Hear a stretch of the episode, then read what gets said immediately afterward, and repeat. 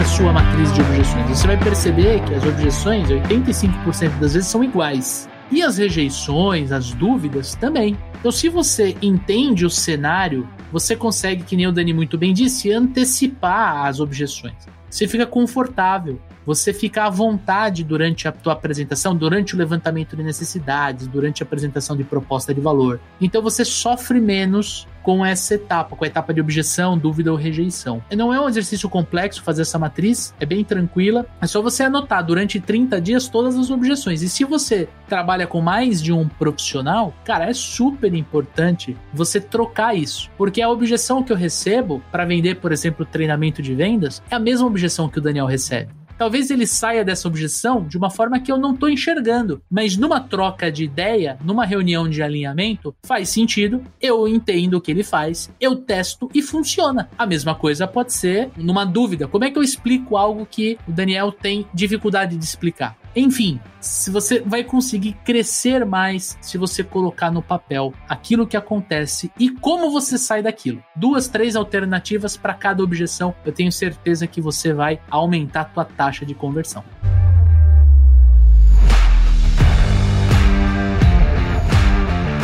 Olá, super vendedores, tudo bem? Estamos começando mais um episódio do Papo de Vendedor. O meu, o seu, o nosso podcast sobre vendas Gestão de Vendas e Liderança, um podcast feito de vendedores para vendedores. Você já me conhece, eu sou o Leandro Munhoz e aqui comigo está Daniel Mestre. E aí, pessoal, como é que tá essa força? Meu amigo Daniel Mestre começando o nosso segundo Clínica de Vendas. Né? O primeiro foi legal, teve uma repercussão super positiva ali nas mídias sociais, foi bem bacana. E esse episódio, meu irmão, vamos falar sobre o terror dos vendedores, objeções em vendas. É um dos temas que mais aparece em caixinha, né, Leandrão? Exatamente. Então, nada mais justo aí do que a gente fazer um programa só de objeção. Um especial só sobre objeções, perguntas enviadas por vocês lá pelo nosso Instagram. Então, se você ainda não nos segue no Instagram, arroba supervendedores, vai lá, puxa papo comigo e com o Dani, a gente que responde ali as mensagens, a gente que cria ali as caixinhas de pergunta, fique super à vontade para entrar na nossa comunidade. Lembrando que essas perguntas foram enviadas justamente pela nossa comunidade, por essa galera linda que nos segue ali e que quer falar mais sobre vendas, quer descobrir como podem performar mais. Tá bom? Antes da gente começar, recadinho da paróquia. Lembrando que este podcast é trazido para você pelos Super Vendedores. Os Super Vendedores é uma consultoria de recrutamento, seleção e treinamento de força de vendas. Agora, se você é como eu e Daniel Mestre, vendedor, aquele vendedor de carreira, que escolheu ser vendedor até o último dia da nossa vida, e você quer se aprimorar, quer fazer um treinamento de vendas, quer treinar vendas comigo e com o Daniel Mestre, tem link aqui no post deste episódio para você conhecer o nosso treinamento Como se transformar em um super vendedor, em uma super vendedora. Vai lá conhecer o nosso treinamento e vem estudar vendas comigo e com o Daniel Mestre.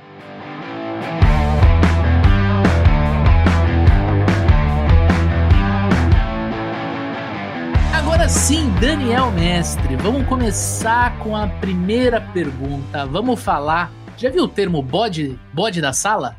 Eita, nós, né? Vamos falar sobre aquele bode que tá na sala, que ninguém quer falar dele, que ninguém quer ver ele, mas já, nós vamos falar aqui. Primeira pergunta, mandada pelo Rafael, esse é nosso amigo ouvinte já de longas datas. Rafael.servicequality, esse é o Instagram do homem. A famosa rejeição sobre preço. Como combater a rejeição? Tá caro. Pois é, né, meu? Essa daí, quem nunca ouviu, não tá vendendo o suficiente. Exatamente.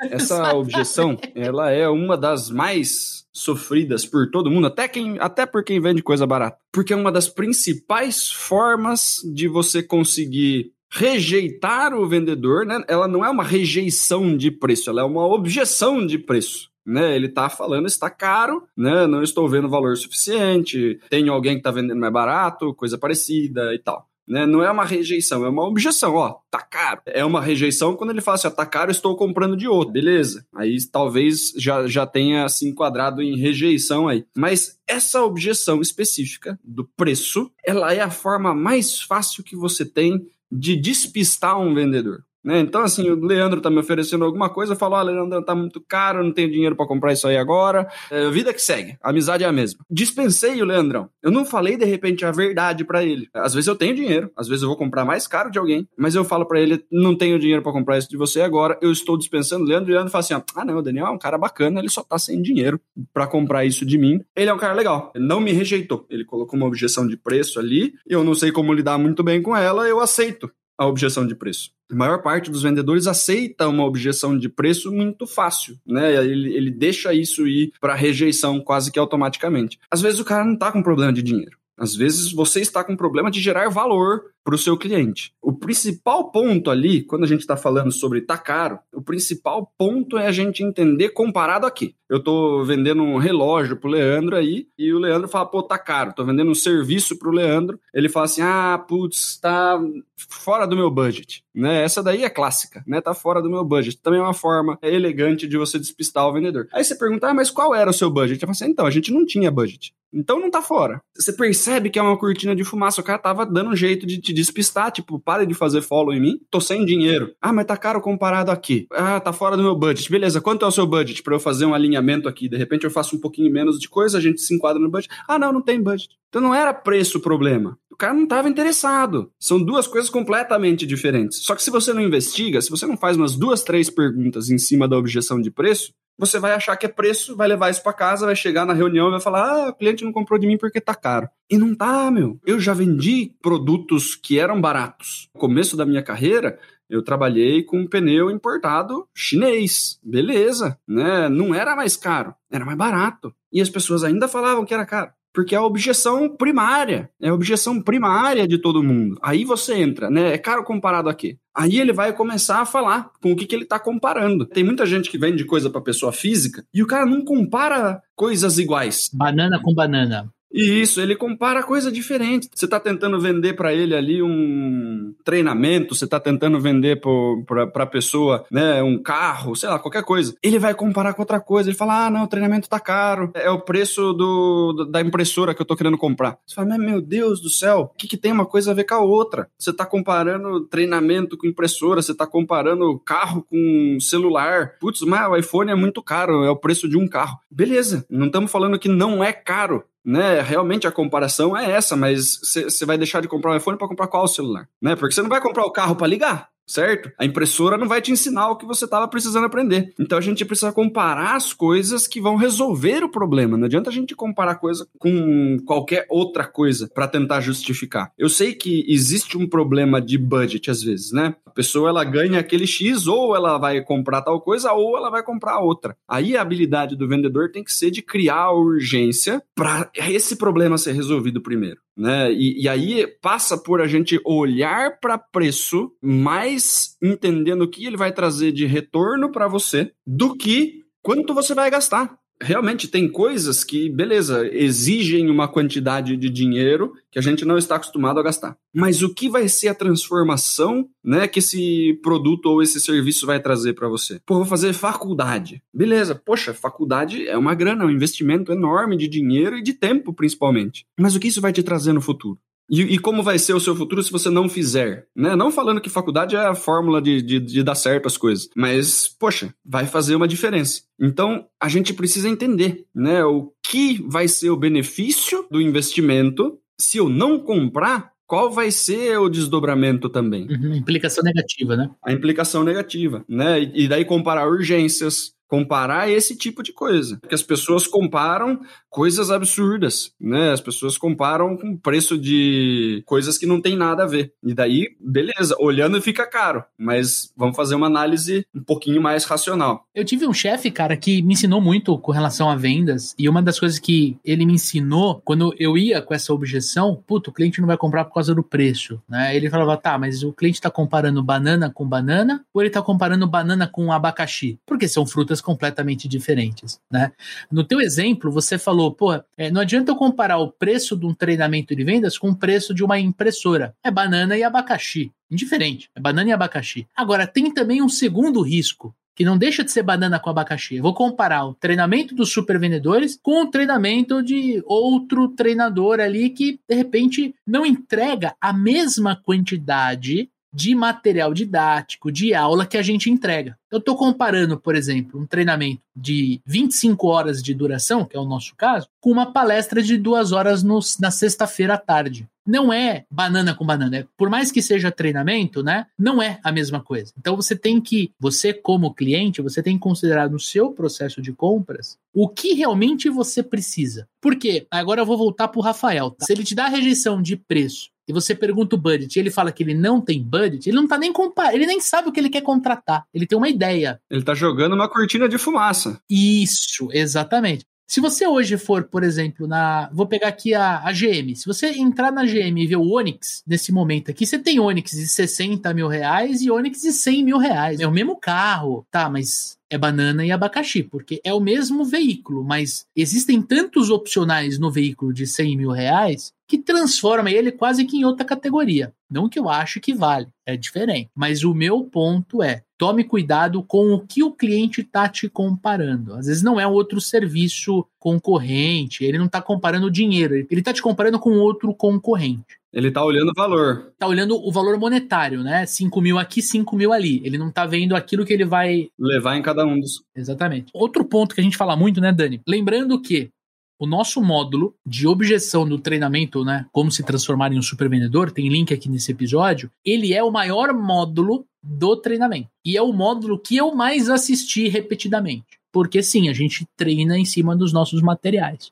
Porque a objeção ela é muito, muito importante o vendedor estar confortável na objeção, porque é nesse conforto que ele vai conseguir aumentar o desempenho dele. Uma das coisas que a gente identifica é o seguinte: quanto mais rápido você passa do levantamento de necessidades, maior a quantidade de objeção lá na frente, principalmente preço. Porque se ele não está enxergando valor na tua solução no início do processo comercial, a linha abordagem, levantamento de necessidades e tudo mais, cara, qual é a probabilidade dele enxergar valor no final da negociação? Nenhuma. É quase zero. Principalmente se você está prospectando. Porque se você vai atrás do cara para tentar mostrar para ele que ele tem uma dor que precisa ser resolvida, ele malemar tá sentindo a dor. Se ele veio até você, se ele levantou a mão e falou, pelo amor de Deus, eu tô aqui, tô morrendo, preciso que isso seja resolvido, dificilmente vem uma objeção de preço. Porque ele já vem com a necessidade, você resolve a necessidade, ele já sabe qual vai ser o benefício, ele tá querendo sair daquele lugar e você faz o processo direitinho, quase não vem objeção de preço. Mas se você foi atrás dele, você tá tentando convencer ele que você resolve um problema que você acha que ele tem, né? Se você não faz investigação de necessidade, direito, meu amigo, qualquer coisa, cara. Porque ele acha que ele não tem a necessidade. Perfeito. Inclusive de graça. A pessoa pode achar caro de graça, porque, ah, porque eu tenho que pôr meu tempo aqui em consumir. Rafa, espero que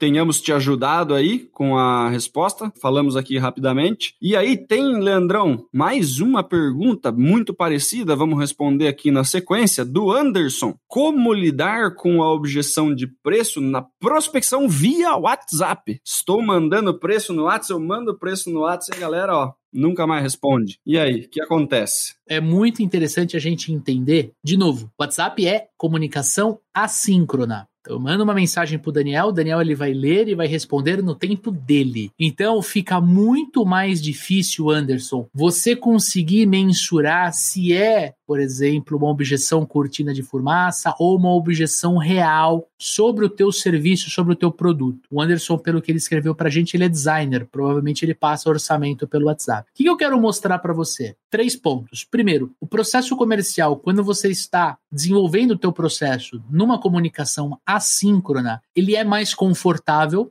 porque você não vai precisar interagir com a pessoa, você não vai precisar conversar com a pessoa, não vai ter que pensar numa resposta logo quando você escuta a pergunta. E a tendência é que a gente se acomode nessa posição. Então eu consigo falar com vários potenciais clientes pelo WhatsApp ao mesmo tempo do que eu ligar para várias pessoas ao mesmo tempo. Então às vezes eu posso me colocar numa posição mais confortável de querer tocar o processo comercial inteiro pelo WhatsApp. Esse é o primeiro ponto. Segundo ponto, quando você está conversando somente pelo WhatsApp, fica difícil você fazer uma sondagem real, fazer o levantamento de necessidades real do seu cliente. Se você não levantar as necessidades, você não vai conseguir justificar valor de investimento. Você vai ser preço na tela do celular, do computador do cliente. Só isso. Esse é o segundo ponto. E o terceiro ponto: quando você está conversando pelo WhatsApp, e pelo que eu entendi, você está vendendo soluções criativas, você está vendendo um design de um produto, de um logo, de uma arte no Facebook, enfim. Se você não fizer uma reunião com a pessoa, você não tem a chance de mostrar teu portfólio. Olha só que perigo, você não tem a chance de conseguir entender a dor do cliente, o problema que ele tem, que é o levantamento de necessidades, e ao mesmo tempo você não consegue ter o portfólio, os serviços que você fez para outras empresas que tinham a mesma dor, o mesmo problema que esse potencial cliente tem. Você não consegue entender a dor e nem prover valor. Dificilmente você vai vender se você não tiver o menor preço. Tem um aluno meu, né, que ele passou, é, ele também trabalha com coisa customizada e tal, né, é parecido. Ele recebe muito orçamento. Ele tem um, um, Instagram bacana e tal, e ele recebe muito pedido de orçamento e tal. Ele começou a fazer o seguinte: ele começou a mudar um pouquinho o processo. Ele passou a falar para as pessoas: venham aqui na minha empresa, aí eu desenho aqui alguma coisa para você, a gente dá uma olhada, a gente troca uma ideia, a gente toma um café, no final eu passo o preço. O que, que ele está fazendo? Ele está colocando uma dificuldade para essa pessoa receber o preço. Se ela realmente está interessada, ela vai ter que se deslocar, porque ele vai ter um trabalho de desenhar aquele negócio, fazer o projeto e tudo mais para mostrar, para fazer o orçamento. É um orçamento cansativo, um orçamento de desenho técnico e tudo mais. Então, assim, para fazer o orçamento ele demora muito tempo, né? E ele mandava muito orçamento todo mês e fechava pouco. Ele começou a colocar isso, né? Venha tomar um café aqui, né? Na minha empresa, venha ver as coisas prontas que eu tenho aqui. E a partir disso, ele começou a fazer menos orçamento e aumentar a taxa de fechamento, porque quem vinha já estava mais interessado. O que, que você pode fazer, por exemplo? Olha, cara, eu, eu te passo o preço, né? As pessoas entram em contato via WhatsApp, via Instagram, qualquer coisa. Pode conversar, levanta as coisas por ali, tudo bem. Você fala assim, ó, ó vou montar uma apresentação, eu preciso de 15 minutos no Zoom para te apresentar a proposta. Ah, não, manda para mim. Fala assim, cara, eu preciso te apresentar. É um negócio intangível, eu preciso explicar um pouquinho do meu processo criativo, eu vou te mostrar algumas coisas que eu já fiz e quais eram as necessidades dos meus clientes para você entender da onde veio as coisas. É 15 minutos. Se o cara tá realmente interessado, qualquer pessoa topa um Zoom de 15 minutos. E aí você consegue, né? Ele não vai olhar o preço e desligar o Zoom e sumir, que é o que as pessoas podem fazer pelo WhatsApp, né? Vem a mensagem de preço, nunca mais responde. Pelo Zoom, isso daí vai ficar diferente, né? Você mostra, você tenta mostrar valor, você fala sobre o seu processo e tudo mais, e a pessoa vai ter uma conexão um pouco maior com você ali, né? Então vai dar para bater um papo sobre isso, de repente negociar alguma coisa e tudo mais, né? Porque quando a gente manda o preço e o cara nunca mais responde, a gente tem nem a oportunidade de negociar, né? Eu já, eu já conversei com muita gente de prestação de serviço, né, para pessoa física, que é a mesma coisa. As pessoas entram no Instagram de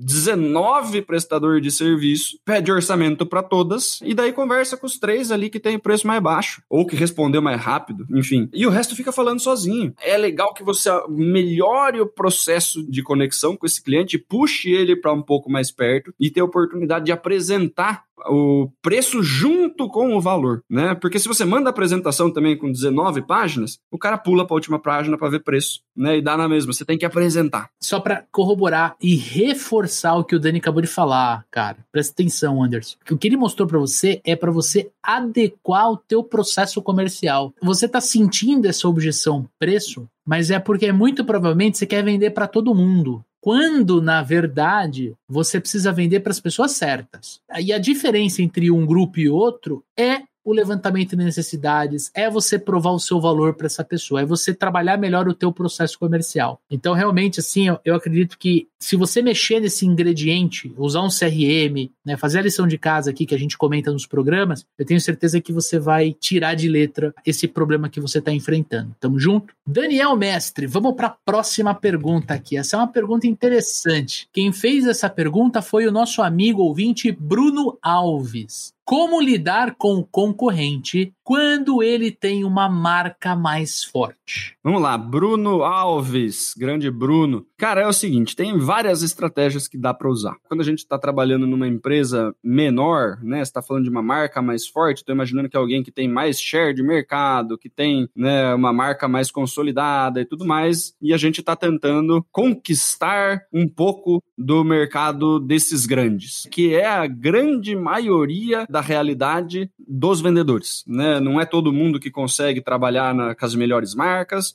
É, qual que é o ponto aqui, cara? Tem várias coisas que uma empresa por não ser a líder de mercado, por não ter uma marca mais forte, ela precisa se diferenciar para conseguir vender. Se eu tenho um produto muito parecido com o da marca mais forte e eu não tenho a marca ao meu lado, eu não tenho algum diferencial, nem que seja preço, fica difícil de eu trabalhar, né? Então, se eu não tenho um marketing tão forte, talvez eu tenha que vender um pouquinho mais barato. Se eu sou menorzinho, talvez eu consiga entregar com mais velocidade. Talvez eu, eu, tenha um estoque que eu consiga entregar no dia seguinte e tudo mais, porque os que têm marcas maiores, né, os mais famosos, aí estão atendendo um monte de cliente a mais. Talvez tenha uma logística mais demorada, talvez não seja tão perto do seu cliente. Enfim, você tem que entender o que você tem de diferente e tentar vender isso para o seu cliente. Também gosto da estratégia de se vender. Não importa com quem estamos concorrendo o vendedor, então no caso nós, né? Eu aqui, o Leandro, você, Bruno,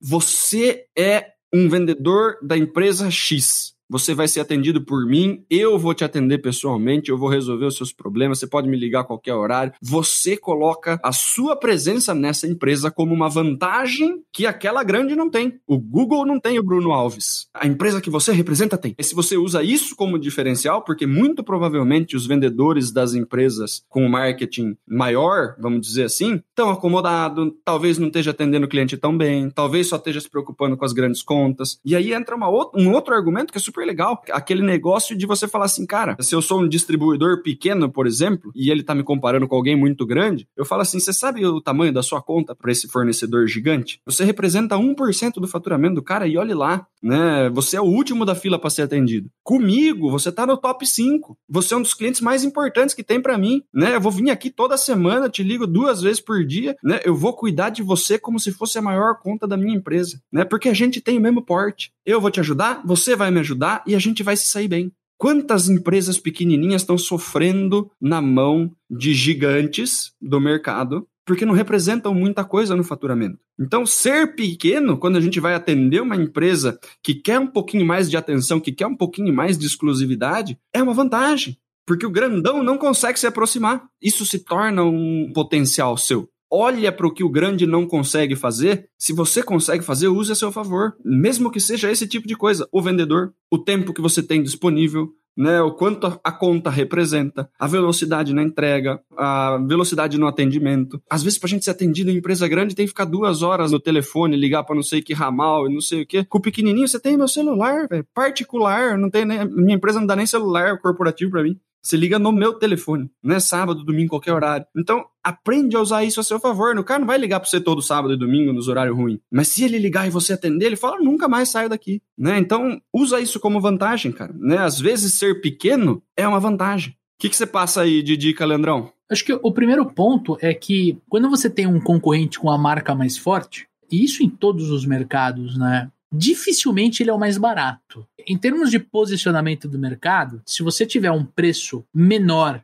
do que o teu concorrente, que tem a marca mais forte, e você adotar essa estratégia que o Dani apresentou, de você estar mais presente naquela conta, de ser parceiro, de às vezes você ministrar um treinamento para a equipe do cara usar melhor o produto ou o serviço, ou revender melhor, né? Quem nos acompanha sabe que a gente já contou várias histórias disso. Se você presta esse serviço e tem um preço menor, você acaba sendo mais competitivo do que a marca mais forte. Eu entendo que a marca ela traz um peso. Por quê? Porque ela já tem uma participação no mercado que para o teu cliente é muito melhor ele pegar uma fatia desse mercado do que ele convencer esse mesmo mercado a usar o teu produto. Percebe a diferença? Eu, como cliente, estou acostumado a comprar pneu Goodyear. Eu saio hoje para trocar os dois pneus da frente do meu carro, paro numa loja e falo: Você tem pneu Goodyear? O cara fala assim: não tenho, mas eu tenho um pneu aqui X que é tão bom quanto. Este atendente ele vai precisar me convencer, porque eu entrei na loja pedindo o Goodyear. Então é um esforço muito maior. Para o dono dessa mecânica, dessa loja de autopeças, pode ser muito melhor ele comprar o Goodyear, ter uma margem menor, mas ele não precisa ajudar o vendedor dele mudar a objeção de marca do cliente final.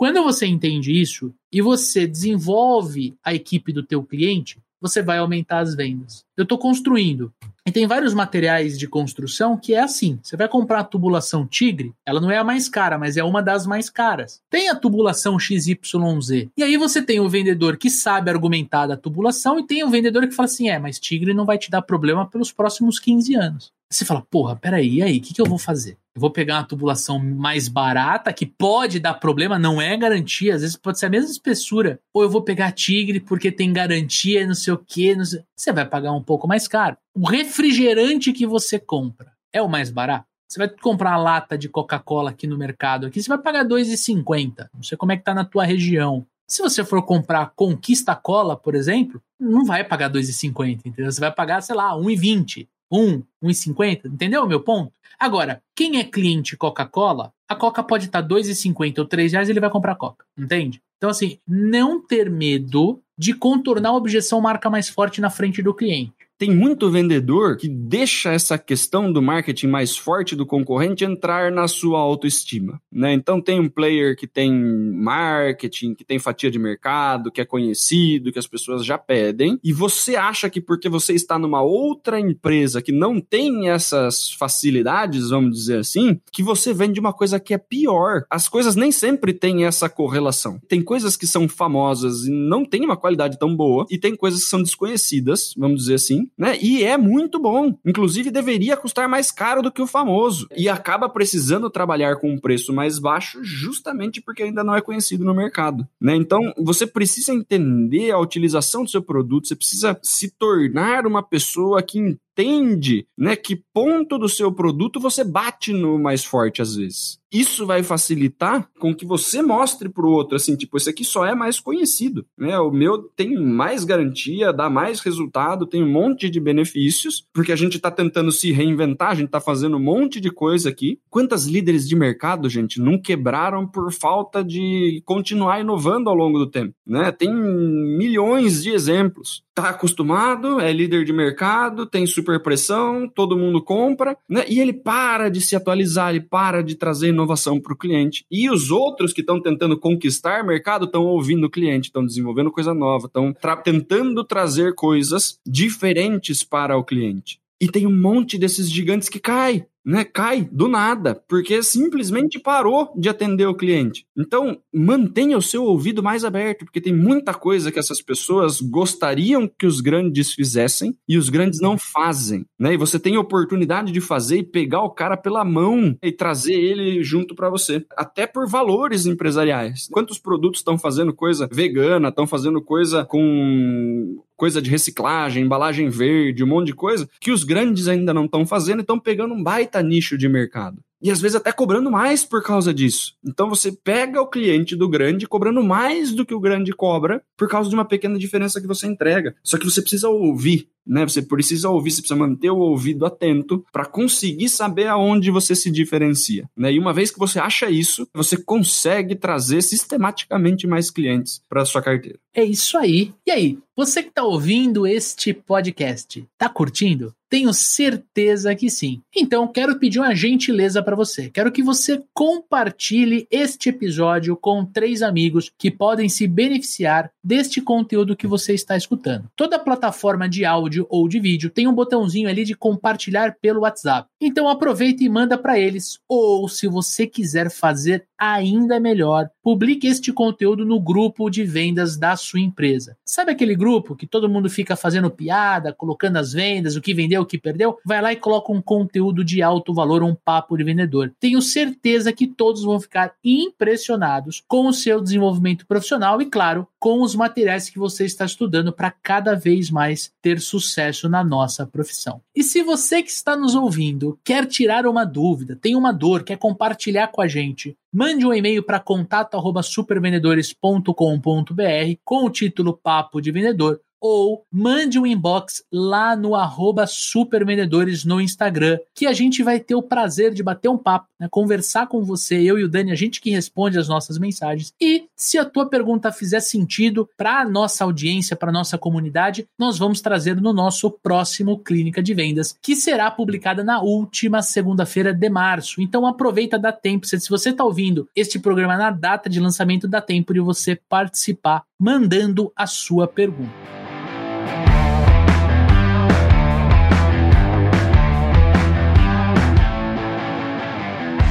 Tem uma pergunta aqui do Marco Lopes, grande amigo Marco Lopes, já gravou podcast com a gente aqui. E em breve vai fazer um treinamento junto com a gente aqui, então aguardem novidades aí para o mercado agro. Vamos lá, qual a diferença entre objeção, dúvida ou rejeição? Aí ele até mandou aqui: ser rejeitado é foda. Eu vou responder isso aqui de uma forma pouco ortodoxa. A diferença entre objeção, dúvida e rejeição é o desenvolvimento do vendedor. Porra! Porque para o cara que não está preparado, uma dúvida, uma objeção, tudo vai ser rejeição. Né? O cara faz uma pergunta que o vendedor não sabe responder, ele perdeu o cliente ele pega uma objeção que ele não sabe resolver, ele vai ser rejeitado por não conseguir contornar aquela objeção adequadamente. E as rejeições serão cada vez mais frequentes porque ele não está se desenvolvendo. Né? Se você começa a desenvolver a escutativa, se você começa a desenvolver a percepção, a empatia, você vai entendendo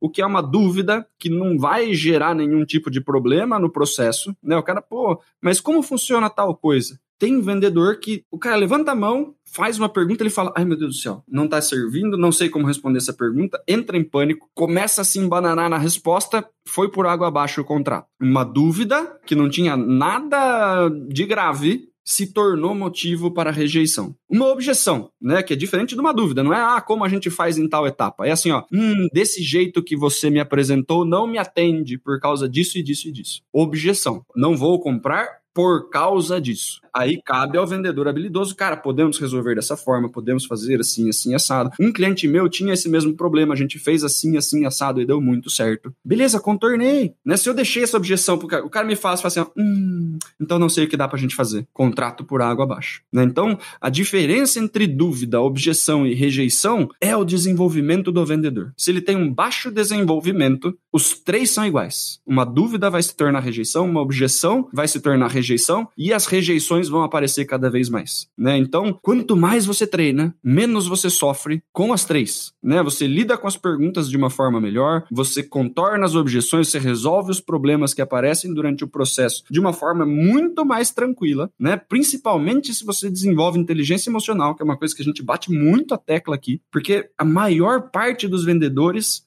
perde um pouco o eixo quando começa a vir muita objeção. Começa a ficar inseguro e daí perde a racionalidade, começa a responder titubeando e tudo mais, e aí o negócio começa a desandar. Quanto mais você se desenvolve, quanto mais você consegue lidar com essas objeções, com essas perguntas, como se fosse um processo normal da venda, cara. A venda complexa tem que ter muita pergunta. Se o cliente não está fazendo muita pergunta, sinal que ele não está tão interessado, né? Não é porque a sua apresentação está maravilhosa, é porque as pessoas não estão se interessando, né? Então precisa vir pergunta estimule as pessoas a perguntar. Os meus alunos fazem até figurinha minha do faz sentido. O tempo inteiro eu pergunto se faz sentido. Puxa a pergunta, você tem que fazer a pergunta vir. Porque se você não responde, a pergunta fica na cabeça dele. E isso vai impedir ele de comprar lá na frente. Você lidando bem com pergunta, você lidando bem com as objeções. Não, tudo bem. A objeção, respeita a objeção, não briga com o cliente porque ele trouxe um motivo de não comprar de você. Resolva o motivo e faça ele comprar de você. É diferente. Ajuda o cara a comprar de você. Não piore a sua situação. Então, você saber lidar com essas coisas vai fazer a sua taxa de rejeição diminuir. Você antecipar objeção vai diminuir a sua rejeição no fundo. Quanto mais o vendedor faz treinamento, se desenvolve, se prepara, menos rejeitado ele será. Tá? E melhor ele vai lidar com dúvidas, melhor ele vai lidar com objeções ao longo do processo. E para complementar o que o Dani trouxe, né?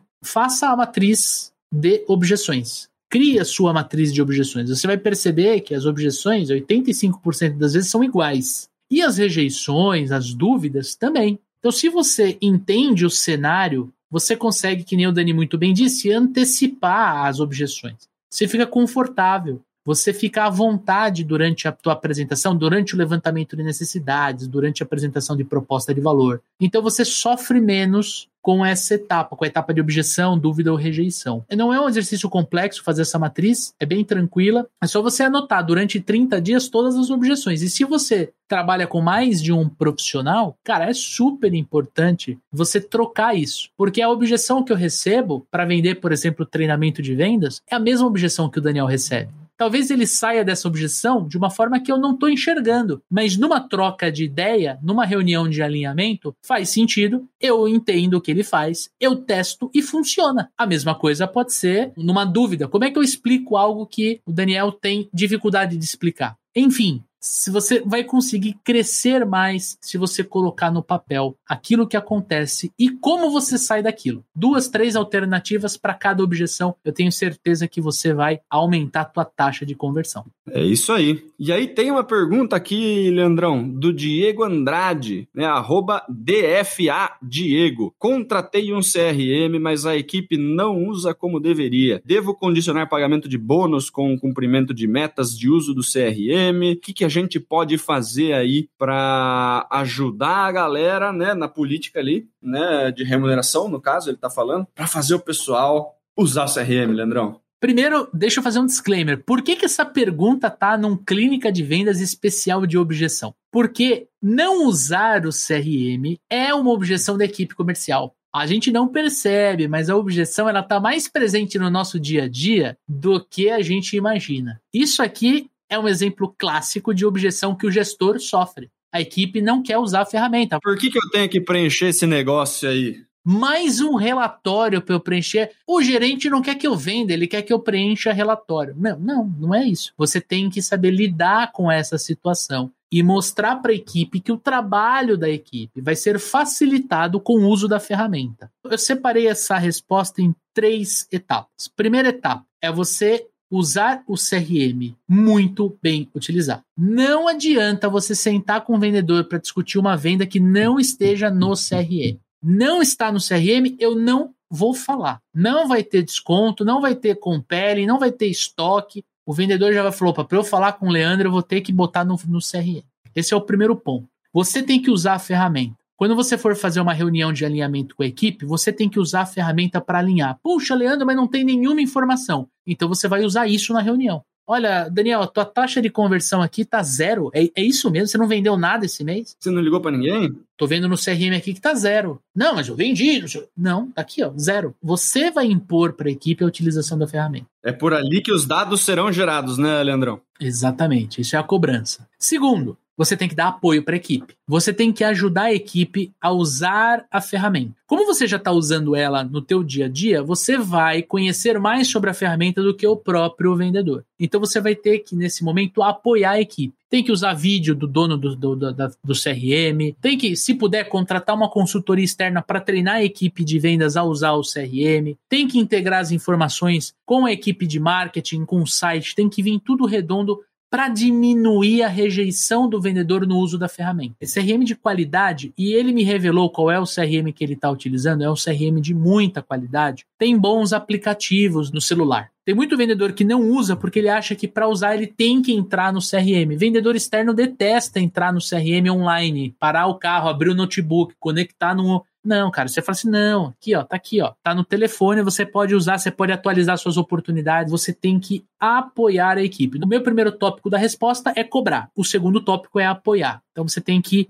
balancear os dois. E o terceiro, né? Você colocou aqui, pô, vou condicionar pagamento de bônus com cumprimento de metas de uso do CRM, oportunidades em dia, quantidade de contatos. Nós não damos bônus, comissão, para o vendedor que chega no horário, para o vendedor que está com o uniforme da empresa, com o vendedor que atende o telefone no segundo ou terceiro toque. Você não pode condicionar um bônus, uma comissão, um presente por um comportamento que é fundamental do profissional. Ele tem que entender que manter as oportunidades em dia é obrigação dele ele manter a quantidade de contatos, os contatos atualizados, fazer os contatos, criar tarefa e cumprir tarefa, ele tem que entender que faz parte do dia a dia dele. Ele não vai ser comissionado por isso. Você não pode dar uma comissão variável em cima de um comportamento que faz parte do dia a dia. Você tem que dar este, este variável em cima de algo que você quer desenvolver. Por exemplo, eu preciso que a equipe dos supervendedores conquiste 10 novos clientes todos os meses. Para isso, ele vai ter que prospectar. Então, eu vou falar o seguinte: quando bate a meta de 10 novos clientes, você ganha um bônus. Aí, beleza. Aí faz sentido. Agora, se eu condicionar a comissão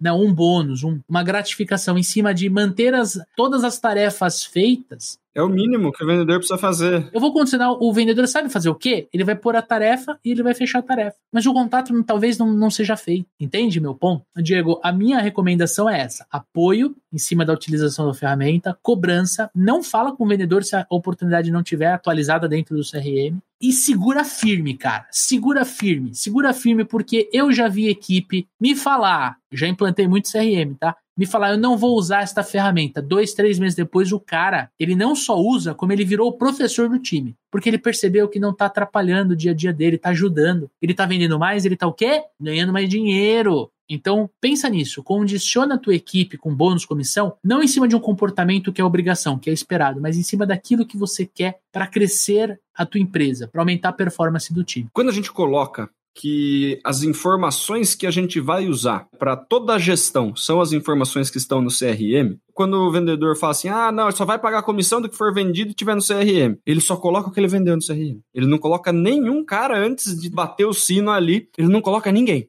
a oportunidade nasce fechada. Cadastra o cliente, coloca a nota fiscal e fecha. Então ele não está usando CRM, ele está colocando lá para ele ganhar a comissão. Né? Agora, se você começa a tratar os dados do CRM como informação para toda a gestão, né? O cara ele vem e fala assim: ah, não, eu tô recebendo pouco lead. Você fala assim, mas deixa eu ver aqui quanta, quantos leads você recebeu. Os leads não estão no CRM. Você não está fazendo ligação. Por que, que eu vou passar lead para você? Né? O resto do pessoal tá trabalhando, tá fazendo não sei quantas ligações por dia, não sei o quê. A sua taxa tá muito ruim aqui. Eu preciso de informação. Teve cliente que você veio falar com a gente, veio pedir as coisas e o cliente não tá lá. Você tá fazendo menos contatos do que todo mundo da equipe. Todo mundo faz 15, 20 ligações por dia. Você tá fazendo duas. O que, que tá acontecendo? Ah, não, não tô fazendo duas. Não, mas tá duas aqui, cara. Ah, não, mas é que eu tô fazendo e eu só coloquei essas duas que vendeu. Você fala assim, não, mas é pra colocar todas, velho. Pra mim, você tá fazendo duas ligações por dia. Se eu tiver que olhar aqui e entender que vendedor tá com baixa performance, cara, você tá em último, né? Porque tudo bem que você vendeu,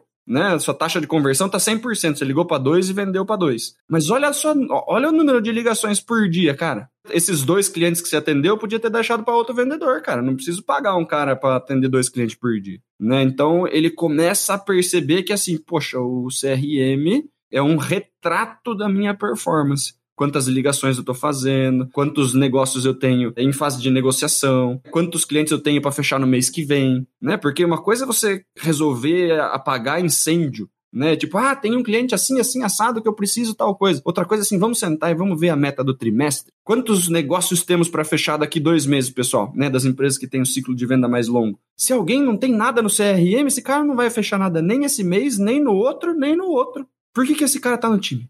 Né? Então, mostrar para ele que ali eu observo, não, os, não o relatório, mas eu observo a performance. Né? É uma foto do que esse cara está fazendo. E se ele não está preenchendo, para mim ele não está fazendo. Né? Lógico que a gente tenta apoiar, a gente ensina, a gente fala pro cara usar que vai fazer com que ele performe melhor e tudo mais, vai ter as tarefas de follow-up, vai ter um monte de coisa que ele vai se beneficiar ali dentro. Lógico que tem um trabalho de inserir essas coisas no sistema, mas depois que vira hábito, isso vai tranquilo. Outra coisa é, cara, se você não fizer, eu não consigo enxergar sua performance. E aí você vai estar sempre por último no meu ranking. Aí o cara vai começar a ficar preocupado com o que pode acontecer. Não estamos ameaçando, eu só estou falando assim, ó, quando eu tiro o relatório, olha como é que você sai aqui, cara. Então, é assim, ó, se coloca no meu lugar, como é que eu faço a gestão de 19 caras do time? Né, ó, eu tinha o relatório aqui, ó, dos 18 aqui, ó, sai bonitinho, ó, como é que sai o seu. Quando eu vou fazer uma reunião com a minha diretoria, como que eu justifico a sua performance? A pessoa começa a se colocar no lugar do gestor, né? O gestor não tá ameaçando, ele tá falando assim, ó, se coloca no meu lugar, como que eu te defendo lá na reunião de diretoria? Quando eles puxam o relatório da equipe né? Todo mundo com média de ligação, com média de faturamento, com média de oportunidade, com tempo de oportunidade para fechar e tudo mais, e o seu tudo zerado aqui. Só lançou o que tinha para gerar o relatório de comissão. Como que eu te defendo na reunião, cara? Joga a bola pro vendedor, né? E vê como ele falaria é uma forma fácil do cara entender que, poxa, se eu não acho que não me ajuda, não pode me atrapalhar. Não pode atrapalhar o meu supervisor, senão eu, o que, que eu tô fazendo aqui? É um caminho mais pesado, né, Leandrão? Mas às vezes precisa. Você tem que ter essa carta na manga, você tem que saber que pode chegar num nível desse e, e de fato vai ter que ser usado porque foi investido um valor em cima da ferramenta, então a empresa tem que usar. Você vai perder alguns vendedores no caminho, não tenha medo disso, reponha com, com profissionais que entendam que o jogo mudou, que hoje a tecnologia está presente em tudo, em tudo. Por que não em vendas? E que o vendedor vai precisar se desenvolver, vai precisar se adaptar, vai precisar crescer dentro da, da, da atividade dele. Eu acho que não tenha medo. E o último, último recurso, que é o mais doloroso, é você só pagar comissão sobre aquilo que foi vendido e está dentro do CRM. Que caiu um pouquinho no que o Dani falou, o vendedor só vai colocar aquilo que ele vender. Você consegue olhar, vendedores com taxa de conversão próxima a 70, 80, 90% estão fazendo isso. Só que isso desgasta muito a equipe. É uma recomendação, tipo, em último caso mesmo, porque é aquela coisa, ou vai ou racha. E eu já vi equipe rachar. A maior parte é, das equipes que eu interagi nos projetos que a gente desenvolve aqui no Super Vendedores, no primeiro formato que é apoio, cobrança e, e, manutenção ali, vai numa boa. As pessoas entendem que, de fato, tecnologia existe em tudo. Vira pro vendedor e fala assim: me fala uma coisa, como é que você conversou com o teu cunhado chato, com a tua irmã, com o teu primo? Não foi pelo WhatsApp? Tá, como é que você conversava seis anos atrás, cinco anos atrás? A pessoa fala, pô, realmente, não né, tinha que ligar e tudo mais. Então o meu ponto é esse.